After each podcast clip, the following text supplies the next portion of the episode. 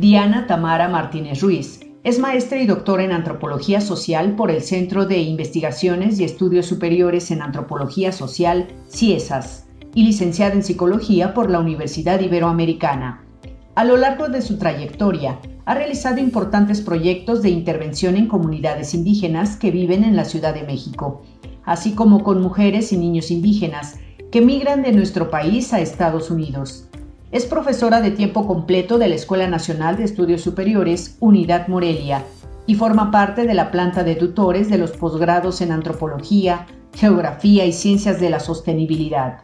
Es miembro del Sistema Nacional de Investigadores y ha publicado numerosos libros, incluyendo Caleidoscopio Migratorio, un diagnóstico de la situación migratoria actual en el estado de Michoacán, y escenarios familiares transnacionales, etnografías afectivas y de género en el entorno migratorio México-Estados Unidos.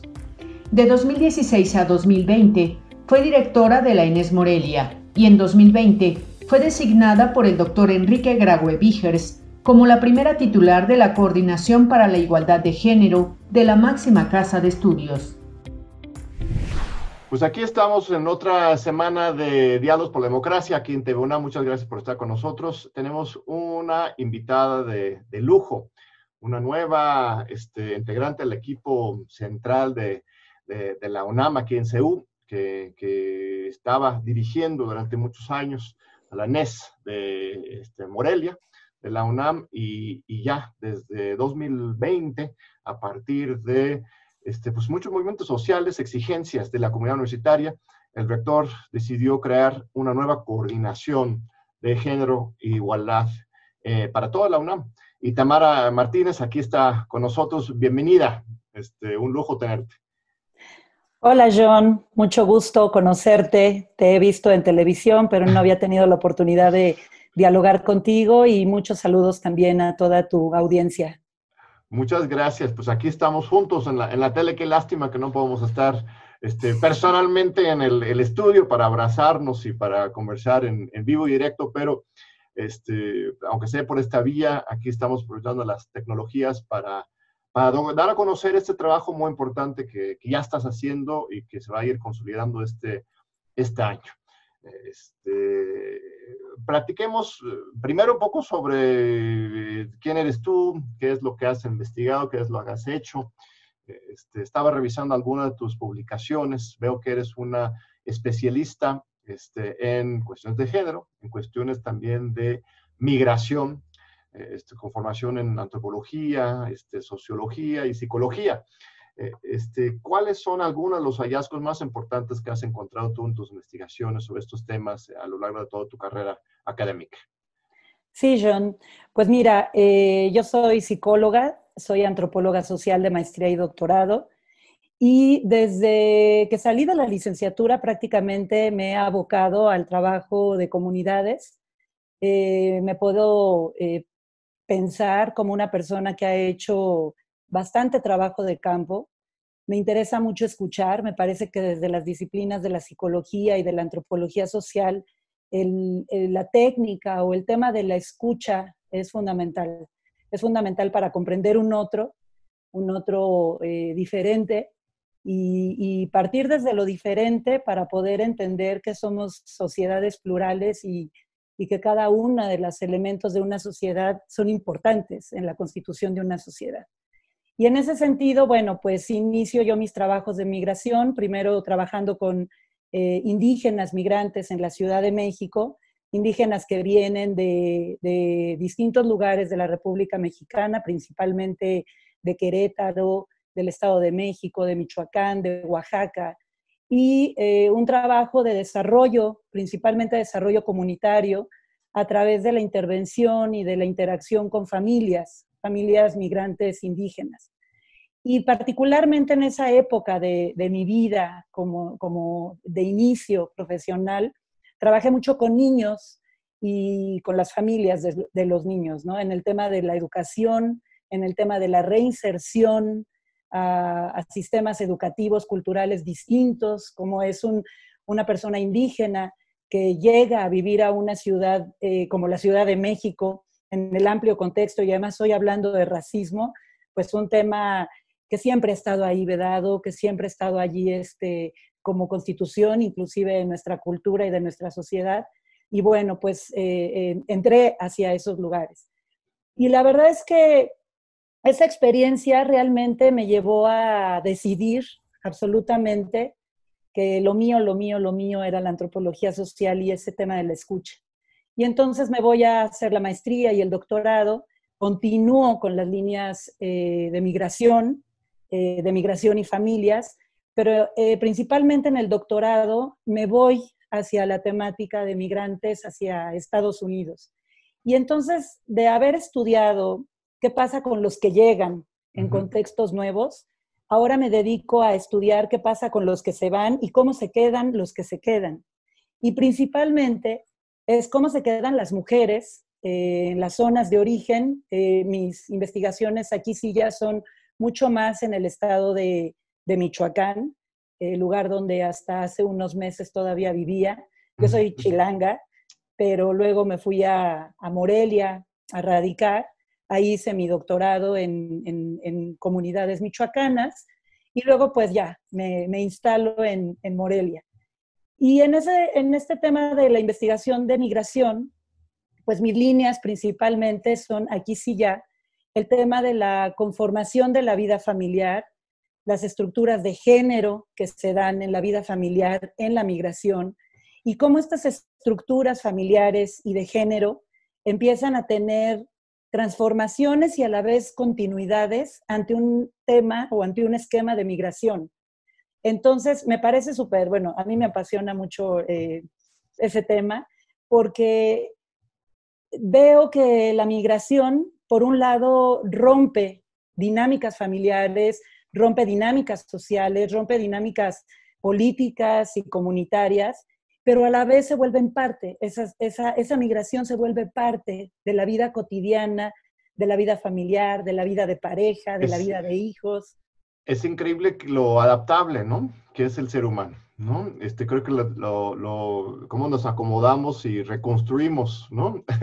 Nosotros mismos en sus contornos en diferentes contextos. Creo que lo estamos viviendo hoy en, con lo del COVID también, ¿no? Se, nos cambia totalmente, es una especie de migración, no sé si me, me atrevo a, meterme en tus terrenos de especialidad, pero este, psicológicamente estamos migrando de, de, una forma de vida a otra, un espacio a otro, y este, aprendiendo a reconstruir nuestros valores, nuestras formas de, de existir. Este, eh, eh, me llama mucho la atención lo que, lo que cuentas de tu propia trayectoria porque se ve que eres una académica, investigadora, eh, este, comprometida con, con la realidad, ¿no? El trabajo empírico y la interacción social y comunitaria. Eh, es que luego muchos tienen la impresión de que los académicos, los únicos verdaderos académicos serían los que pues, se quedan en la Torre de Marfil, ¿no? Nada más revisando y datos y ¿no? que eso es también un trabajo importante, pero ese trabajo de ir a las comunidades, entrevistar, este, interactuar directamente con las comunidades es, y con el objeto de investigación que se vuelve sujeto simultáneamente, eh, eh, este, pues eso es todo un, un, reto, ¿no? ¿O cómo lo has vivido? Absolutamente. Este, yo creo que, insisto, yo, yo una de mis reflexiones, por ejemplo, a lo largo de mi vida profesional, es el por qué estudiar antropología social, por ejemplo, ¿no? El por qué me llamó la atención. Y me parece que un elemento fundamental de la historia de mi vida es que yo crecí, por ejemplo, escuchando las historias de mis abuelas, ¿no? Mm, historias reales, pero historias imaginarias también, de estas construcciones culturales sobre el dicen en el pueblo, y que hasta cierto punto son una mezcla entre lo real y la leyenda. Y, en vez de contar estos cuentos de hadas y tal, bueno, eh, mi formación como, como niña y, y, en esta narrativa, pues fue a través de estas historias. Entonces, cuando yo regreso a la antropología, me doy cuenta justamente que lo que me gusta es esto, ¿no? Llegar a las realidades y escuchar directamente y de viva voz cómo viven sus realidades y cómo estructuran y cómo manejan su, vida cotidiana, ¿no? Y uno se entera de, muchas cosas, de muchas cuestiones que em, son codificaciones diferentes, ¿sabes? Y creo que a veces eh, es un choque cultural muy fuerte el decir, híjole, yo tengo una idea de algún concepto muy claro y de repente me doy cuenta que allá lo viven diferente. Por ejemplo, el tema de violencia, ¿no? Justamente puede ser un tema muy interesante de, seguir estudiando y de, de polemizar o discutirlo, reflexionarlo, de cómo se comprende desde un lugar y desde otro, desde una cultura en donde se vive cotidianamente y que inclusive, por ejemplo, no se reconoce, ¿no? E, eso es lo que yo he visto muchas veces en campo directamente, ¿no? Y bueno, pues las realidades ahora en otros contextos como el universitario, pues, y, el occidental, si lo pensamos en una cultura amplia. Los mexicanos somos particularmente machistas, racistas, o, cómo nos, nos, comparas con otras sociedades. Yo creo que hay muchos prejuicios, idealizaciones que entran en juego aquí. ¿Cómo, cómo entrarías a esa, e, e, ese análisis? Híjole, pues la verdad sí, así de honesta. Te Las dos cosas, somos machistas y racistas por, por, por, formación. Sí, así es, así es. Me parece que sí es muy importante el tenerlo así de claro. Me parece que también algo que no, ha sucedido es que, que, tenemos esa concepción de nosotros mismos y mirarnos como gente racista y gente machista y que nos estructuramos desde sistemas sociales o desde organizaciones sociales en donde todas nuestras organizaciones y nuestras formas de, de trabajar, de interactuar, sí es a través de una cultura patriarcal, por un lado, y de una cultura racista este, y, etnófoba, ¿no? También. Sí, el patriarcado, sí, yo creo, es que eh, el patriarcado es un hecho innegable en el mundo entero. E, este, es que yo de, repente veo, a, bueno, viendo que, por ejemplo, la, antropología más colonial, quizás, ¿no? Este, que ve a un país como México y, ve a, nosotros supuestamente en un subdesarrollo en la materia, este, comparado con los países del norte que estarían más avanzados. Yo que conozco los Estados Unidos, yo nací ahí, crecí ahí mucho, yo veo este, muchas fortalezas, de hecho, en la, en la cultura política, o por lo menos potencia en la cultura mexicana para superar estas, estas cosas. Yo creo que hay muchos rasgos, por ejemplo, más machistas, más racistas allá en los Estados Unidos que, que aquí, y precisamente recurriendo a, lo que tú comentas, ¿no? Un poco más la integración comunitaria, algunos valores eh, este, históricos de lucha este, del pueblo mexicano, este, de, liberación y fortalecimiento de los liderazgos feministas y femeninos en, México. Por ejemplo, nuestro Congreso de la Unión es de las únicas del mundo que es paritaria.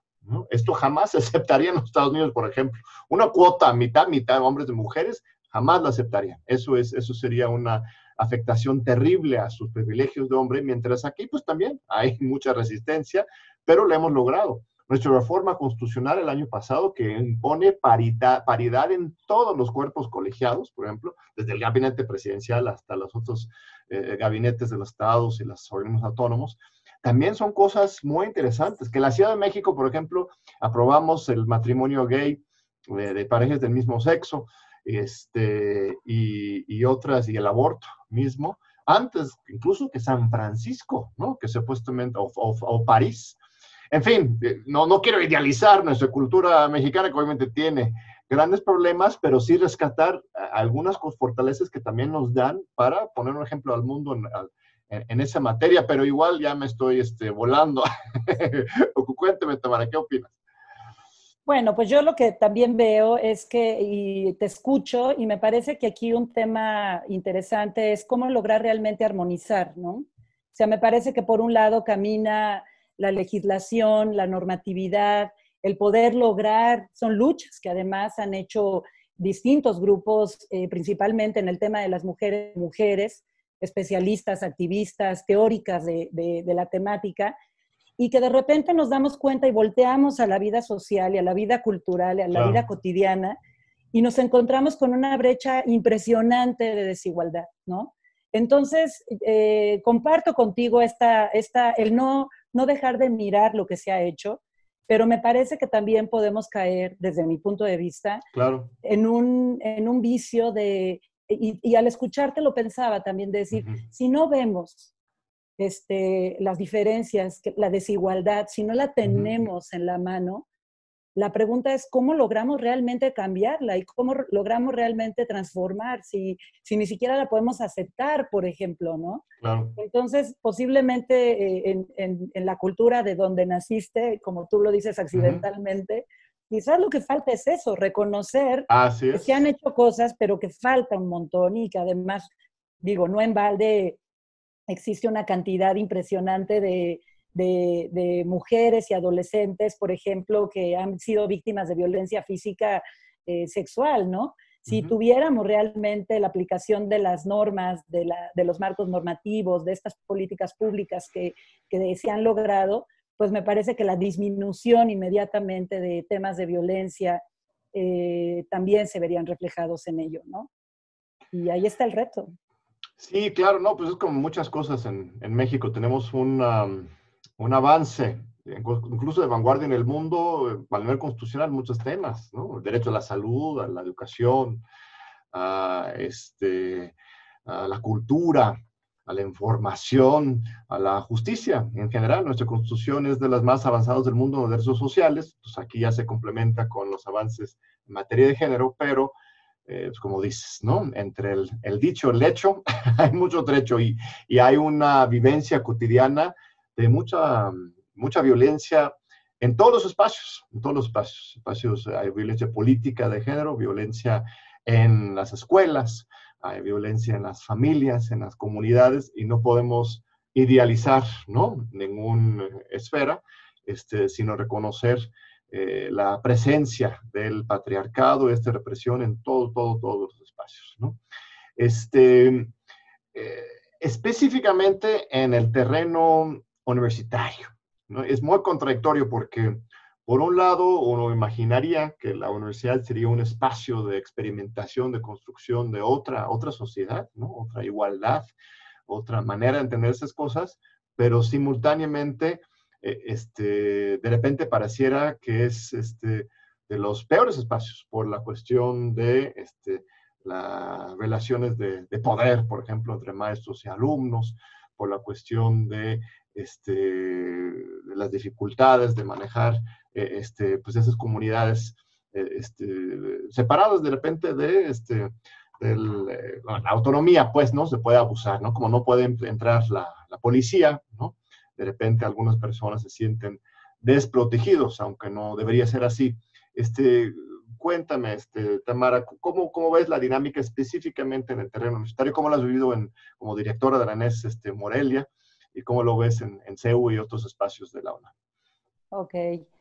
Pues mira, yo en la ENES Morelia entré como profesora de carrera de tiempo completo en estos temas de investigación y a la par eh, fui secretaria general de la, de la ENES Morelia, ¿no? Justo cuando la ENES Morelia nace. Entonces fui... ¿En qué año nace? En el 2012. 2012, muy reciente, o sea, eres, eres fundadora, creadora de, de, de todo ese espacio académico con mucho orgullo y con muchísimo cariño. La verdad es que fue un trabajo titánico, ha sido un trabajo titánico, crear una nueva entidad, eh, una nueva organización institucional y universitaria es todo un reto, ¿no?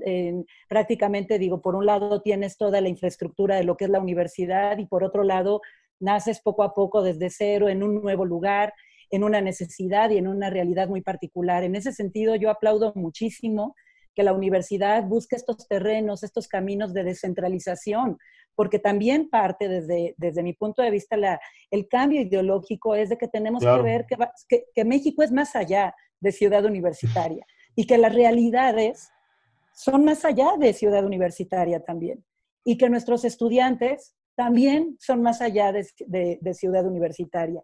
Y en ese sentido, bueno, pues trabajando en la ENES, Después estoy cuatro años eh, en la Secretaría General apoyando al director en turno, haciendo una cantidad de programas impresionantes. Y desde ese tiempo, desde el 2012, por ejemplo, en la Morelia, se llevó a cabo una materia transversal en materia de género. Mucho por el interés del director, apoyadísimo por, por mí como secretaria general y por varias colegas, la secretaria académica también le entramos y el pequeño grupo que estábamos armando. Y en ese sentido, bueno, pues eh, la materia de género fue una es una materia transversal. Hay otra también de multiculturalidad, por ejemplo, hay otra hora de ética y que son dirigidas a todos los estudiantes de todas las licenciaturas de la ENES Morelia. ¿Y es un, son materias obligatorias como tronco común para los que van llegando de mm, licenciatura o son optativas? Se llaman eh, optativas, pero de un cúmulo de cinco materias que, está, que son transversales y que tienen que ver con realidades transversales a todas las carreras, los alumnos pueden escoger dos de ellas, de alguna forma voluntariamente, pero en un cúmulo de cinco. Entonces, una de ellas es la transversal de género. Muy bien, si me permites un segundito, vamos a un breve corte y regresamos ahorita con Tamara Martínez, la nueva coordinadora de género e igualdad de la UNAM. Pues aquí seguimos con Tamara Martínez. Muchas gracias, Tamara. Muchas gracias a usted por seguir con nosotros. Este, pues me estabas platicando sobre eh, tu experiencia en, en la NES Morelia y cómo este, ya se había adelantado a este tema, por ejemplo, de las materias transversales, que entiendo que ahora, ahora va a ser en, en toda la UNAM. Eh, este, ¿Esas materias eh, funcionaron? O sea, ¿tú ¿hiciste alguna evaluación de los alumnos cuando entraron y salieron y salieron con con una conciencia diferente con respecto a estos temas de género? O este, yo, supongo que algunos alumnos podrían nada más tomarlo para cumplir y, y, no, no, no, no, no tenga el, el, impacto necesario. ¿Cómo, cómo, cómo lo viviste? ¿Cómo lo han, lo han hecho? Mira, yo creo que hablar de género y educación y transformación cultural es todo un reto. Eso es lo que también vemos. Y me parece que eh, el camino es largo, me parece que también se han hecho varios intentos o varios eh, esfuerzos para hacerlo y que no son suficientes. Por un lado, me parece sí muy importante que, nuestros alumnos entren en una plataforma eh, con perspectiva de género o con perspectiva de multiculturalidad y con una perspectiva de ética general, ¿no? De, de, conocimientos de sostenibilidad del medio ambiente, por ejemplo, ¿no? De pensamiento crítico. Te estoy nombrando las que hay, por ejemplo, de derechos humanos también. Creo que sí, creo que funcionan porque me parece que tienen que ver con la formación integral de un ser humano, de un ser humano que va a ser profesionista en su, en su momento y que tiene que tener estas plataformas esenciales que le van a permitir interactuar de otras maneras, justamente para buscar transformar sus entornos, que son tan importantes y tan necesarios de hacerlo este, en estos momentos, ¿no? Entonces, hay de todo.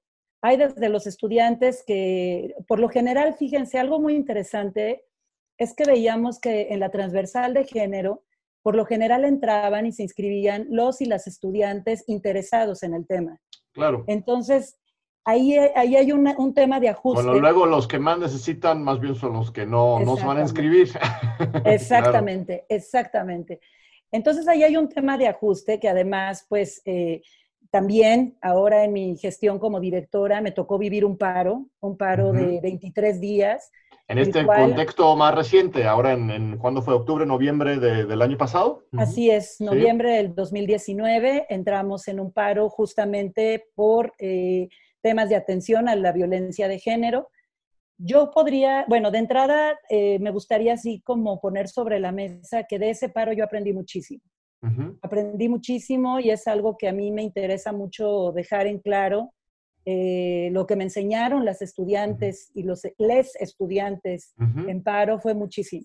¿Cuáles fueron sus, demandas? ¿Fue un paro solidario con, con, otros? ¿Fueron demandas específicas? ¿Cómo, cómo logra? Porque fue, la verdad es que lo resolviste, bueno, en general la comunidad lo resolvió en su conjunto de manera muy rápida, mientras el paro de filosofía, bueno, se levantó recientemente por la cuestión del, del, COVID, pero ya regresando, pues van a seguir las demandas. Este, otros se alargaron mucho y ahí mismo en, en, en, Morelia, en unas tres semanas, lograron ponerse de acuerdo y trazaron una ruta conjunta. Este, sí, cuéntanos un poco más de eso, por favor.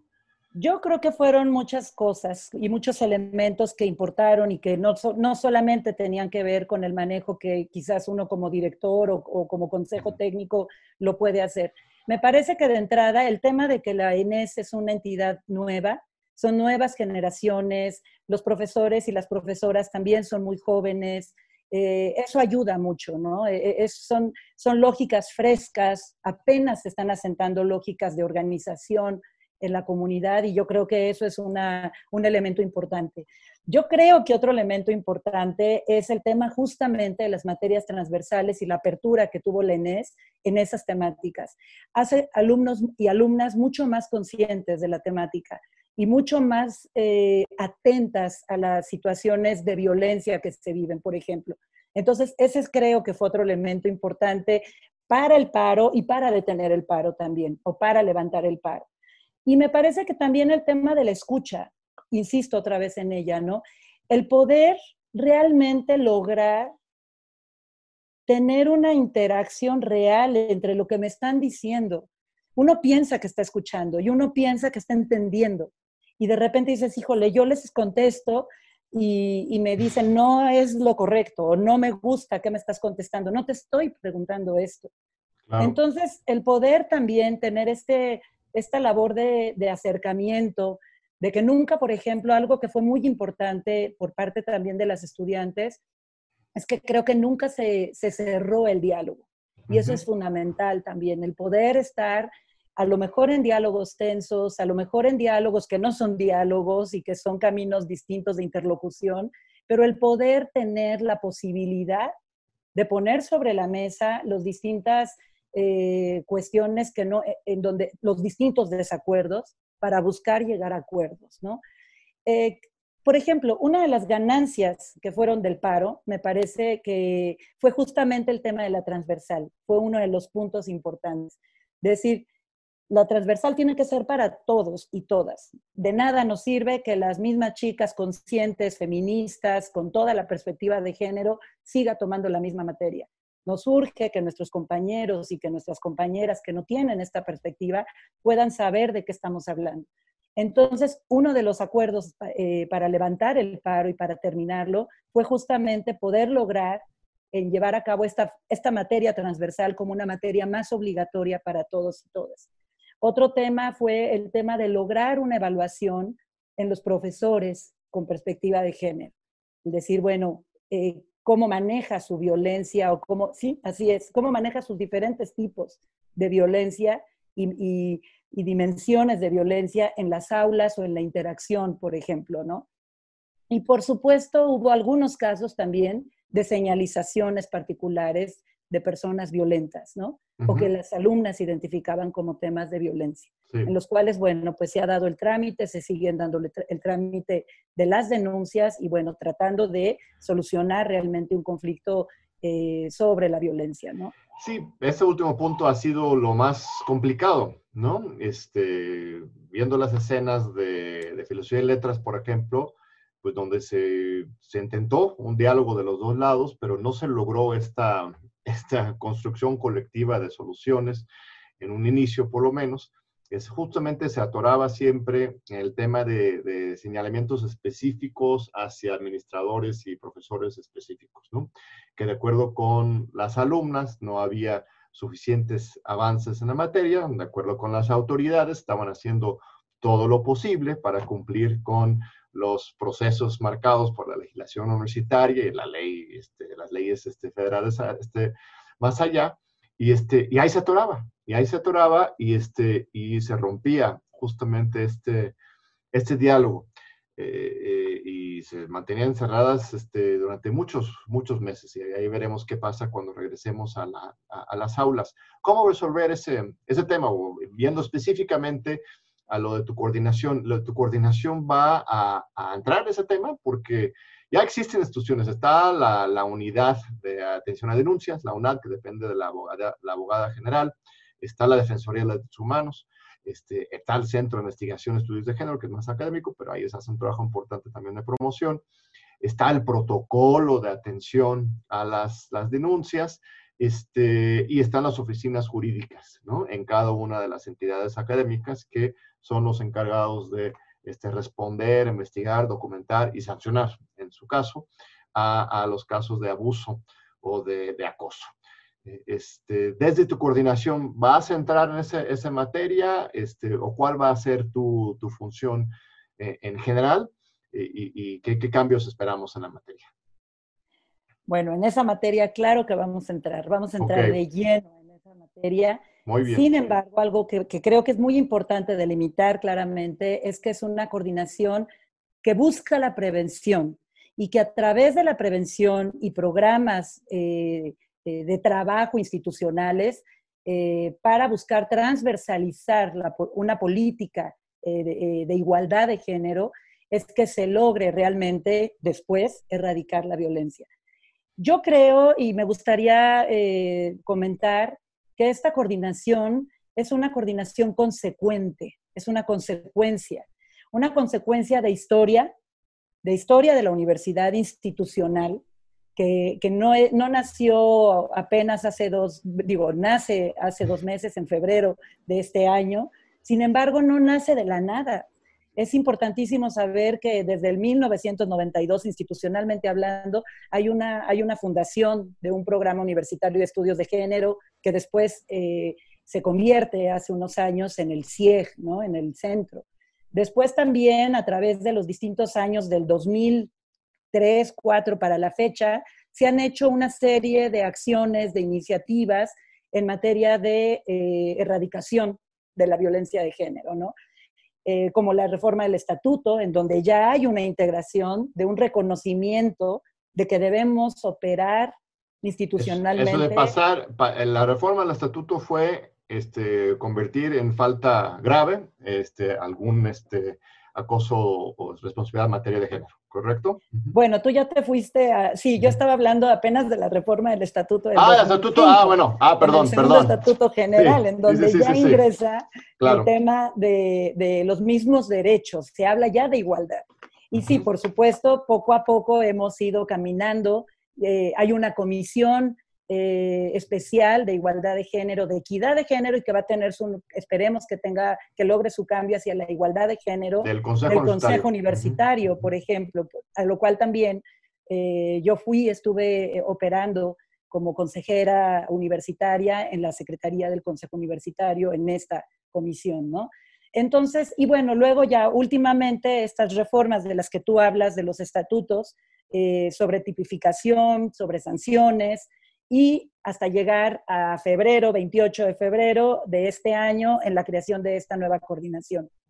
Es un trabajo, también es importante de comentar que además, eh, cuando hablo de esta coordinación como consecuente, pues por un lado está la historia, por otro lado me parece que hay un contexto que es innegable y que creo que vale mucho la pena mencionarlo, y es el trabajo activo sobre el, eh, el trabajo que han hecho las, las nuevas generaciones de mujeres, de estudiantes, mujeres, que han puesto sobre la mesa la temática de violencia de género y la necesidad de un trabajo de igualdad de género y de transitar hacia ello. Y es innegable. La, escucha de, estas voces eh, retumbaron en todos los edificios y todos los eh, contextos de la universidad y más allá de la universidad. Y creo que también es muy importante también mencionarlo como parte de un contexto eh, eh, en, donde surge esta coordinación. Por supuesto, yo creo que es lo que le da su, su, fuerza y tu perfil cumple eh, exactamente con esa idea, porque las reformas institucionales, este, bueno, hemos estudiado un poco esto en, en, mis propias investigaciones, este, pues pueden responder más a una necesidad burocrática o una necesidad social. Y muchas veces están este, en medio, ¿no? Muchas veces las instituciones buscan crear nuevas instituciones para aplacar y darle la vuelta a la sociedad, ¿no? Aceptar alguna demanda social, por ejemplo, de elecciones limpias o libres o derechos humanos, ¿no? Se crea una CNDH, una IFE, que este, muchas, muchas veces este, no resuelven el problema, sino lo hacen peor, ¿no? Dicen, para resolver un problema este, hay que crear una nueva comisión, ¿no? Una nueva burocracia, ¿no? Esa es como la tendencia burocrática. Pero no es siempre así. ¿no? Muchas veces la creación de nuevas instituciones, si salen de demandas sociales y se acuerdan y se arraigan en esas exigencias sociales, como tú mismo estás planteando muy claramente, se vuelven instituciones nuevas, este, transformadoras, que desde las instituciones retoman las agendas sociales e incluso mueven a otras instituciones alrededor, ¿no? Entonces, no son necesariamente de contención las reformas institucionales, al contrario, pueden ser de, de liberación y cambio, pero eso va a ser tu, tu, lucha, tu, tu reto, ¿no? ¿Cómo vas a ser partícipe realmente a la comunidad, a las mujeres que han protestado y que son los que pues, han logrado este, esta conquista institucional para asegurar que no se, se, burocratice demasiado, para que realmente sea una institución viva este, y que transforme la situación? ¿Qué, ¿Cómo lo visualizas? Pues mira, yo creo que una de las principales estrategias y acciones que tenemos que hacer es el tema de la articulación y el ser un enlace tal cual, eh, entender que una coordinación coordina y articula. Me parece que una de las situaciones, y que además se viven también en los sistemas políticos eh, y en los distintos sectores del país, las estructuras eh, sociales, es justamente el tema de género es un tema que no solamente atiende a un sector, no solamente se atiende en el sector de salud, o no solamente en el económico, o no solamente en el jurídico, y que el problema realmente, uno, o uno de, los tantos problemas, es que se camina de forma descoordinada sin tener una estructura o una organización de lo que está haciendo, como tú lo mencionabas, las distintas entidades o unidades u organismos que ya están trabajando en el tema. Vamos, esta coordinación, por un lado, podrá descubrir hilos negros en, temas operativos, pero tampoco está descubriendo los hilos negros de muchos sectores de la comunidad universitaria que ya están trabajando. Yo te hablaba del ejemplo de la Inés Morelia, por ejemplo, ¿no? Pero sin embargo, vamos a, pensamos en filosofía y letras, ciencias políticas, ciencias, eh, trabajo social, psicología, el mismo CIEG también, ¿no? Entonces, ya hay un trabajo allí que se está haciendo y que esta coordinación lo que busca es escuchar, sistematizar, articular y, seguir conectando estas buenas experiencias y también ir dejando de lado las malas, no dejando de lado, atendiendo las malas experiencias y modificando los procedimientos de esas malas experiencias o que nos han llevado a no dar una solución clara y, concisa de ciertas cosas, por ejemplo, ¿no? Entonces, bueno, en ese sentido creo que una de las herramientas más importantes de esta coordinación es esta, la de articular y enlazar los distintos sectores de la comunidad. Estoy hablando, por supuesto, desde colectivas estudiantiles, escuchar a los estudiantes, escuchar a los sectores académicos, escuchar consejos técnicos, escuchar las distintas voces que conforman la pluralidad universitaria y a partir de allí seguir construyendo y seguir dando sistematización. Un ejemplo muy claro, John, es el tema de las comisiones internas de equidad de género. Son comisiones que nacen a partir del 2000, eh, me parece que de 2017, sí, 2017, dentro del documento básico sobre tema, eh, sobre géneros, género en la universidad, aprobado por el Consejo Universitario, y empiezan a nacer estas comisiones. Parte de lo que hablan en los pliegos petitorios, en, los, en distintos eh, eh, foros de los pliegos petitorios o foros de estudiantes, es justamente la no solución o hasta cierto punto se habla hasta de la ineficiencia de, cierta, de esas comisiones. ¿Qué es lo que sucede? Que creo que cada comisión nació desde una localidad y desde una eh, realidad y desde una perspectiva que muchas veces no es la perspectiva de género, ni la perspectiva de igualdad de género. Claro, de cumplir con un, un requerimiento burocrático, un reglamento, instalar la comisión. Hay muchas comisiones así en, en la UNAM, en cualquier institución, ¿no? Para cumplir. A ver, me das un segundito, Tamara. Vamos a seguir con esta misma discusión en nuestro tercer bloque. Nada más vamos a un breve corte y regresamos con Tamara Martínez. Muchas gracias. Pues aquí seguimos con Tamara Martínez, aquí en TVUNA, muchas gracias. Este, te corté en media frase, este, doctora. Este, estamos hablando de las comisiones de equidad este, de género dentro de cada una de las entidades académicas, que, algunas funcionan mejor, otros no tanto, algunos con un espíritu muy eh, eh, este, igualitaria, otros más burocráticos, y uno de tus trabajos, eh, retos, entiendo, va a ser un poco este, homogenizar y echar a andar con un nuevo espíritu todos estos cuerpos, ¿no? ¿O te estoy mal interpretando? Así es. Justamente eh, el documento básico para el fortalecimiento de la política institucional de género que, que nace en el 2018 las contempla. Sin embargo, no se crearon los criterios de constitución de estas eh. Estamos ya a punto de, de sacar a la luz, de socializarlo, este instrumento, este documento básico de constitución, de qué tendría, qué estamos esperando por una comisión de igualdad de género, ¿no? Y justamente estas comisiones, pues, eh, serán las encargadas de, eh, junto conmigo, de hacer un trabajo de coordinación para lograr una transversalización, atravesar en los distintos programas tiene la universidad una perspectiva de género. Uno de los criterios fundamentales para estas comisiones es tener perspectiva de género. Otro criterio importantísimo es el tema de la representatividad de la población universitaria, ¿no? Que haya una representatividad estudiantil, académica, eh, administrativa también, y del funcionariado también, y del consejo, de los consejos académicos o los consejos técnicos, ¿no? Por ejemplo. Entonces, bueno, y también a la par, esta coordinación trabajará cercanamente con las unidades de atención. Creo que vale mucho la pena precisar que esta coordinación ni las comisiones nos dedicaremos a dar atención directa a casos de, violencia de género. Esa atención lo dan las oficinas jurídicas, o explícanos bien, bien. Si, uno es víctima, ¿a dónde acude? No, no va a tocar tu puerta ahí en, en, la coordinación, en la torre de rectoría, sino tienes que ir a tu unidad y este, denunciar en la oficina jurídica, ¿correctamente? ¿Correcto? Así es, es correcto. Digo, no significa que no le vamos a abrir la puerta al revés. Claro. Cuidando mucho el debido proceso y el no revictimizar, que es algo muy importante también de cuidar, ¿no? Partir de entrada, además, y creo que estas comisiones para lo que también son importantes, es justamente partir de una, de, un, de una idea básica de yo sí te creo. Si te estás atreviendo a tocar la puerta y a decir, tengo un problema en materia de violencia, es porque tuviste que atravesar una cantidad de cosas que te llevó a decidir hacerlo ya. Entonces, partir desde ahí, decir, te creo y cómo te atiendo y cómo te ayudo.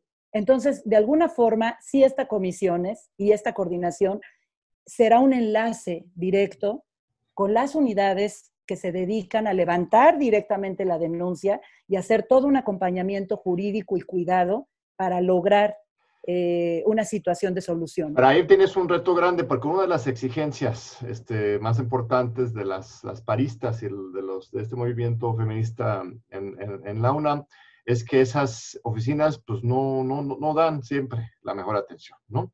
Las oficinas existen para pues una multiplicidad, de, de, cosas, de problemas en, eh, de las autoridades, de la comunidad, o sea, son oficinas jurídicas eh, este, también transversales en muchos temas y no tienen necesariamente esa formación ni el personal sensibilizado en ese tema. Entonces ahí vas a tener que entrar muy fuerte a, acompañar a estos esos funcionarios, ¿no? Esa es un poco la idea, supongo. Pues mira, John, ya justamente estás tocando el tema de las acciones en concreto, ¿no? Uno de los ejes más importantes que también que tiene esta coordinación es el tema de las capacitaciones, la transformación cultural, si lo vemos hasta en términos antropológicos, desde distintos eh, ámbitos, ¿no? Por un lado hablábamos de los cursos en matrícula o desde las eh, asignaturas y desde las licenciaturas formales en esta materia, por ejemplo, eh, ¿Va a haber un curso obligatorio para absolutamente todos los alumnos de la UNAM? ¿Ya lo estás planteando como tal? Así es, estamos ya trabajando en una propuesta que haya estos cursos, podrán ser presenciales en algunos eh, casos. También entender que la universidad es muy plural y con localidades o con realidades locales también muy diversas y, que son importantes a tomar en cuenta. Entonces, por un lado habrá cursos eh, presenciales y obligatorios, y por otro lado, también habrá cursos a distancia, en línea, también obligatorios. Y para los sectores abiertos, ¿no? Bien lo dices tú, eh, es fundamental apoyar en las oficinas, eh, en este caso jurídicas, para poder capacitar sobre la perspectiva de género eh, o en perspectiva de género e igualdad de género en estas oficinas, ¿no? Y algo que también te quiero comentar y que creo que es importante, ¿cuál es la estrategia? Es también caminar eh, cercanamente con la voz de las expertas y las especialistas y los especialistas también en esta materia. La universidad tiene una riqueza impresionante eh, de personas expertas y que han trabajado muchísimo en la materia y que también tienen mucho que aportar y que diseñar. Por supuesto, eso no significa que nos vamos a, hacer endogámicos o endógenos y que solamente vamos a estar conviviendo. Es importante también tener estos diálogos y estos escuchas afuera también y poder ir armonizando una cultura, una transformación de cultura con perspectiva ya hacia la igualdad, ¿no?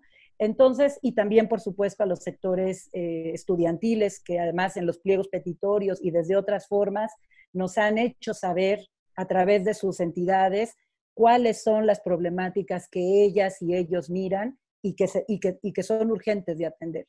En ese sentido, bueno, pues te comentaba, uno de los temas más importantes es el tema de las capacitaciones a todos los sectores. Viene próximamente, quiero comentarte, una capacitación a las autoridades de la universidad. Muy importante. A las más altas esferas. El señor rector va a tomar este curso. Ah, mira. Eh, el staff del rector, de la rectoría también. Y las directoras y los directores de los planteles también lo van a llevar a cabo esa es una de las primeras acciones que vamos a llevar a cabo. Y poco a poco vamos a ir trabajando en cascada hacia esas capacitaciones y estas formaciones, de tal forma que en los próximos meses podamos tener una capacitación generalizada en materia de igualdad de género, de violencia, de atención a la violencia de género y que todos tengamos lenguajes eh, comunes ante esta situación y conciencia. Creo que lo primero, digo, ya lo estamos viendo, ya lo vemos, las, jóvenes nos han hecho ver, quizás a la fuerza o quizás no, el tema de que la violencia existe y que es fuerte y que urge atender. Y bueno, por un lado es esta, este tema de atención a la violencia, pero por otro lado también es prevención a ella. Hemos llegado a ello un poco con este inicio de la plática que teníamos, porque estamos en una cultura patriarcal, estamos en un orden social establecido de forma patriarcal que ni siquiera podemos mirar cómo estamos organizados. Y creo que justamente estas capacitaciones, es decir, pues mira, te están diciendo o nos están diciendo, nos están haciendo un llamado que tenemos que comprender y escuchar desde el otro que nos están diciendo, justamente para decir, ¿y cómo lo transformamos? Bueno, pues capacitémonos. Primero hay que saber de qué están hablando, primero hay que conocer qué está sucediendo y luego ir transformando en conjunto. Y sí, creo, respetar la pluralidad. Eso es fundamental también. Respetar pero los, distintos. Los, los hombres también pueden, deben participar en esto, ¿no? Pero ¿cuáles son los límites o las especialidades de, de este tema? Porque hay muchas escuelas, hay, hay algunos de las paristas este, que abiertamente se declaran separatistas, ¿no? que dicen que los hombres este, lo mejor que podemos hacer es simplemente apartarnos, ¿no? Permitir que, las mujeres sean las que llevan la, la, batuta, claro, pero más allá, que se separen, incluso por eso se llaman separatistas. Este, pero hay otras escuelas de pensamiento que dicen que, pues más bien los hombres pues, tienen que participar activamente porque son los, los agresores, son los que reproducen estas lógicas a partir de su propia formación. Entonces, más bien tienen que estar en, no sé si en el centro, pero como una parte integral de esa estrategia. ¿Cómo, cómo manejar esto de dar privilegio y, este, un, apoyo muy especial a las mujeres, pero también hacer a los hombres sentirse este, partes de estos nuevas masculinidades y otras cosas? Así es, pues parte yo también de la estrategia justamente es tocar el tema de las nuevas o las masculinidades positivas o las nuevas masculinidades. Me parece que también es fundamental que nos volteemos a ver todos, a, nosotros mismos y podamos conocer cómo estamos constituidos y cómo fuimos construidos y si nos sirven o no nos sirven estas situaciones, ¿no?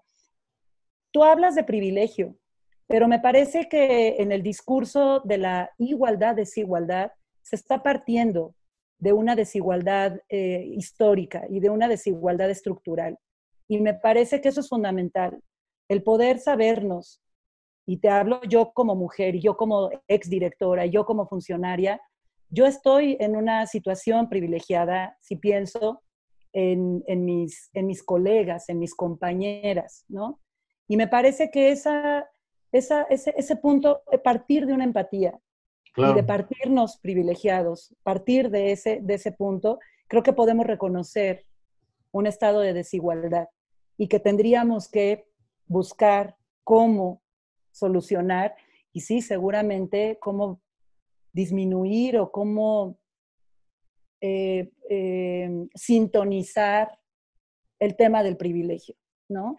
Sí, es muy importante lo que, lo que comentas, Tamara. Yo, yo, como maestro de Facultad de Derecho siempre estamos debatiendo estos temas porque eh, muchas veces la gente cree que se resuelve un problema haciendo una aplicación lisa y llana este, de la ley, tratando a todos iguales, simplemente. Y así vamos a salir. Es como el sueño del, del liberalismo clásico, como filosofía política. Este, y escuchándote una y otra vez, insistes, a mi punto de vista muy correcta, en que tenemos que partir más bien de la desigualdad, de la represión, de, la, de, las este, diferencias de poder eh, este, en la sociedad para poder entrar a, a, cambiar la sociedad, para poder generar, pues sí, quizás al final del camino, una igualdad, una equidad, el concepto que quieres usar, pero que eso será el objetivo al final del camino.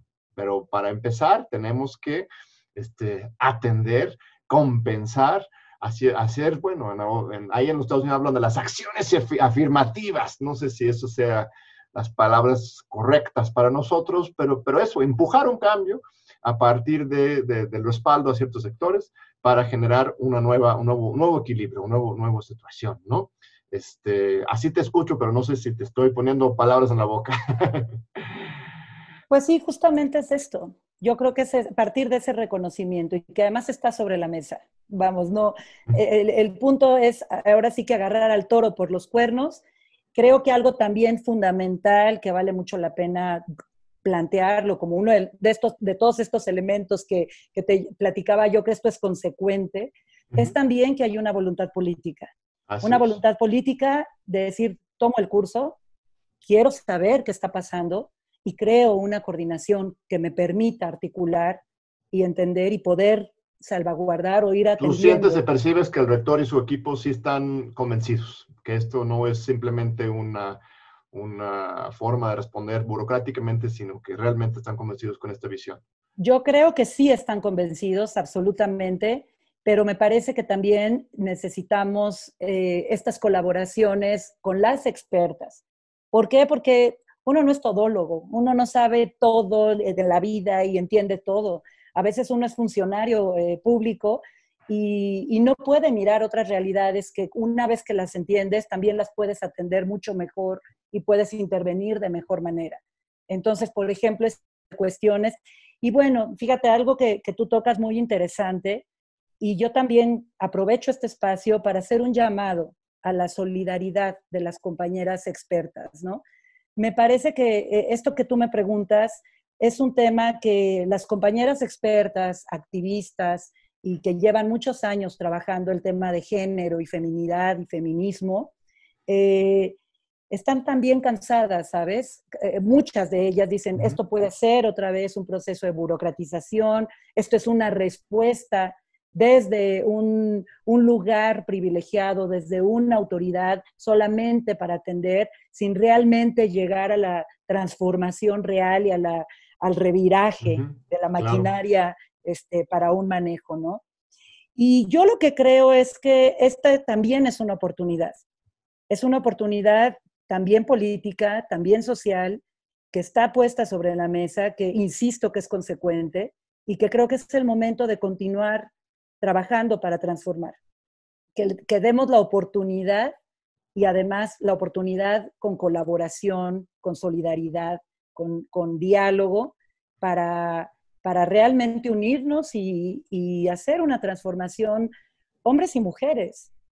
Todas y todas me parece que tenemos que entrar en este tema. Creo que algo muy importante, también que vale mucho la pena comentar, es que no son ellas las que están parando, no son ellas las que tienen un conflicto, somos todos y todas. Tengo un problema, mi universidad tiene un problema, mi entidad tiene un problema, tenemos un problema, algo estamos haciendo mal en donde yo participo. Y me parece que partir de que tenemos una situación, creo que tiene mucho más sentido para decir, no, no, no es pobrecitas, o no es, a ver, eso es otra vez un discurso de exclusión.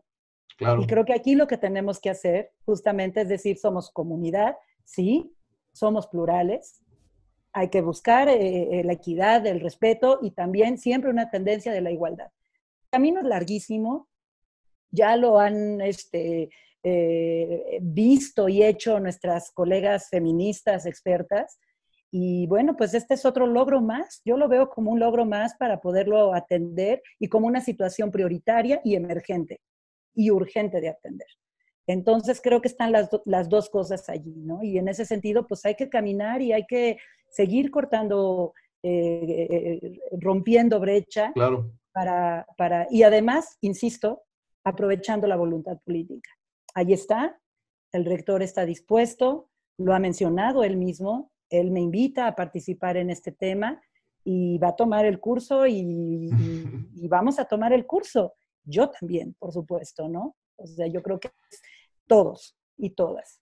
Sí, creo que es fascinante, es un gesto muy importante, es parte del, del, rector esto, este, de, invitarte a ti en particular, no eres de, de, algún grupo político este, que él está buscando colgar, ni, nos queda claro a todos que tu nombramiento es por tu perfil, por lo que has trabajado y por el proyecto que presentas.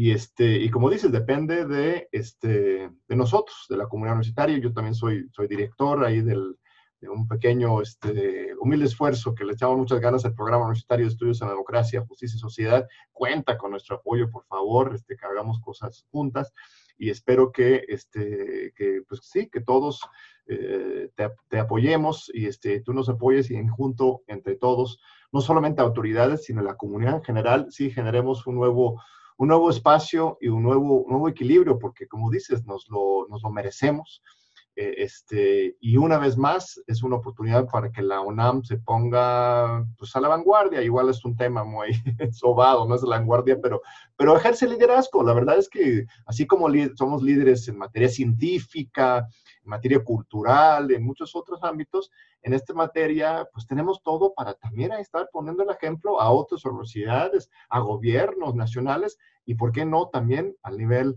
internacional, ¿no? Y este, pues muy bien, Tamara, la verdad es que ha sido muy, muy rica esta, esta discusión, esta conversación. No sé si tengas un último mensaje para nuestro público universitario y, y, más allá, este, antes de cerrar. Pues nada, rápidamente decirte, bien lo dices, yo no pertenezco a ningún grupo en especial, yo soy gente de trabajo. Y lo, que me, y lo que he forjado ha sido a través de mucho, mucho trabajo y mucha dedicación y responsabilidad social y, y con ética. Y otro punto, caminar hacia buscar cómo construir un nuevo tejido social. Nuestras comunidades están rotas, nuestras alumnas están rotas y tenemos que ver las formas como podemos repararnos juntos y reparar nuestras comunidades también. Entonces, el reto no es sencillo, pero esperemos no cansarnos en el camino y, y tener logros muy precisos, ¿no? Que se vean. Muy bien, pues excelente con estas este, elocuentes y claras palabras. Te agradezco muchísimo, Tamara, por, por acompañarnos. Un abrazo a la, a la distancia y, este, mucho éxito en esta encomienda tan importante. Y este, ojalá nos, nos, regales otra entrevista pronto para que ya nos estés reportando los, los logros que seguramente tendrás en el, en el corto plazo. Y gracias a usted, este, audiencia este, muy amable, por acompañarnos una vez más. Nos vemos de nuevo en ocho días aquí en tus Diálogos con Democracia en TV